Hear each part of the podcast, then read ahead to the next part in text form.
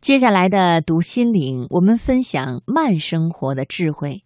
听这样一个故事：等待是生活的一部分。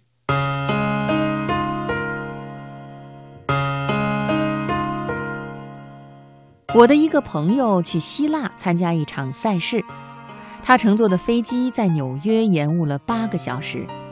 在此期间，与他同行的旅客都到处闲逛抱怨。只有一个瘦小的八十岁高龄的希腊女士，在这八个小时里坐着没动，非常平静，没表现出一点沮丧的样子。他们上飞机以后，这位女士就坐在我的朋友对面。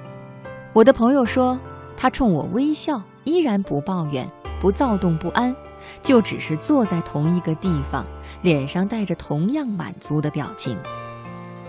他们最后在希腊着陆的时候，已经离出发时间过去了二十二个小时，而他见到来接他的人的时候，笑容可掬，精力充沛，十分开心的样子。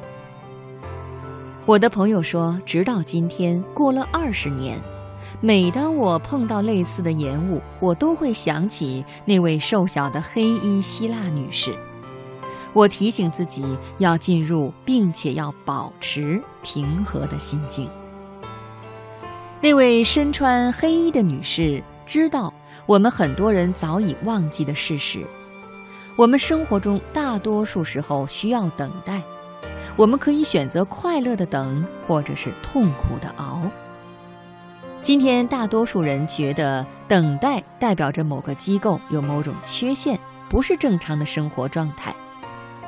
但是人类总得等啊，等好的天气去种庄稼，等待通过机场的安检，等等。研究表明，普通人一年要花十一天的时间排队，这还不算在车里、飞机上用语音邮件和别人说话的时间。科技并不会减少我们等待的时间，它只是改变我们等待的内容。研究者指出，虽然一些系统能够改进，等待却永远不可能完全从我们的生活中剔除。